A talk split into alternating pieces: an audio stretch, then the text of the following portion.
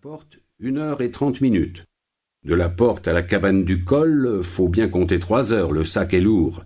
Et va faire chaud. Aussi tu vas passer derrière. Laisse-moi mener le train.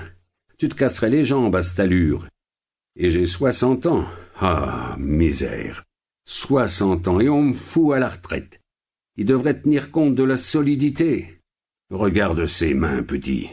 Crois-tu qu'elles ne puissent plus serrer les prises? Oh, nom de bleu Les mains du rouge, vois-tu, elles n'ont jamais lâché, jamais. T'entends Même pas à la sang, non, le jour où un bloc de trois cents kilos m'a presque écrabouillé et que j'ai retenu toute la cordée avec cette poigne-là. Des poignes comme la vôtre, oncle, il n'y en a pas dans toute la vallée, et c'est pour ça que vous êtes solide. Je l'ai bien vu ces jours passés. Que voulez-vous, c'est la loi, faut se soumettre au règlement. D'abord, vous ne quitterez pas la montagne. Le président du club alpin vous offre la gérance du refuge du couvercle. Suffit, gamin, n'y revenons plus. C'est trop triste, vois-tu, d'aller finir ses jours à remonter le réveil dans une cabane et à préparer le thé pour les monchus qui vont en course. Pardon, oncle, j'avais pas voulu vous peiner. Allez, charge l'attaque et en avant. Joseph Ravana, dit le Rouge, grande gloire de la montagne française, celui qu'on avait surnommé le guide des rois et le roi des guides, terminait sa dernière grande course. À soixante ans, la compagnie des guides de Chamonix, observant le règlement, le mettait automatiquement à la retraite et lui supprimait le tour et l'engagement. S'il conservait son titre de guide, il n'avait plus le droit d'exercer, de s'inscrire au bureau, de prendre son tour de rôle.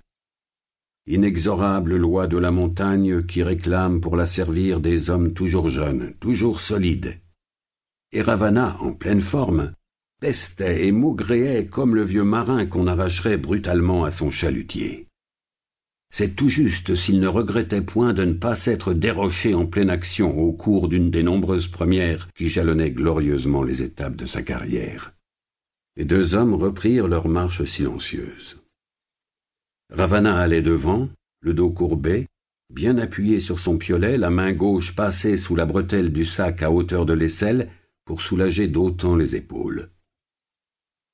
Pierre Servetta suivait, calquant son allure sur celle du vieux, sachant qu'à ce train ils arriveraient sans peiner et avant la nuit au refuge.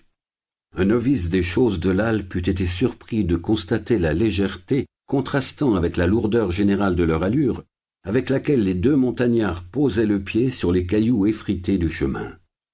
Aucune pierre ne roulait, et les clous mordaient la terre avec ensemble donnant l'impression d'une totale adhérence. Le vieux allait sans mot dire, le regard fixé à quelques mètres devant lui, attentif à ne pas casser le rythme de sa marche.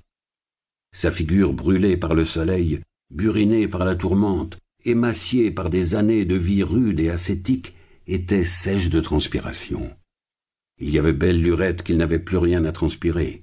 Curieuse figure que celle du vieux guide, patiné en brun rouge avec des yeux clairs, vifs et malicieux enfoncés dans les orbites, d'énormes sourcils roux d'une extrême mobilité, et qu'un tic remuait sans arrêt de haut en bas comme s'ils eussent été postiches.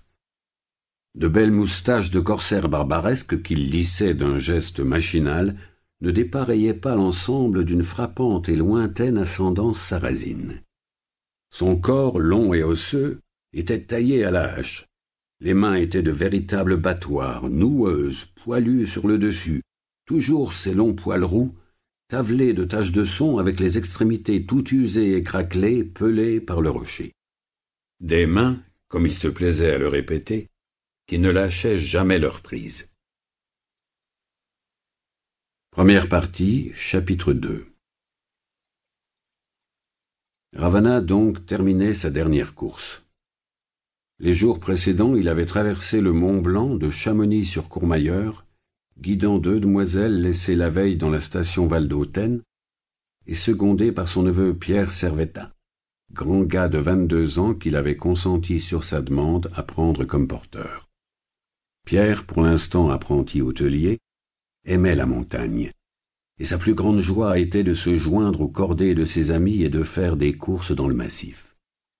Bien découplé, Grimpant avec la sûreté que confère une hérédité montagnarde intacte, on l'emmenait volontiers. Son père, Jean Servette, était à quarante-cinq ans considéré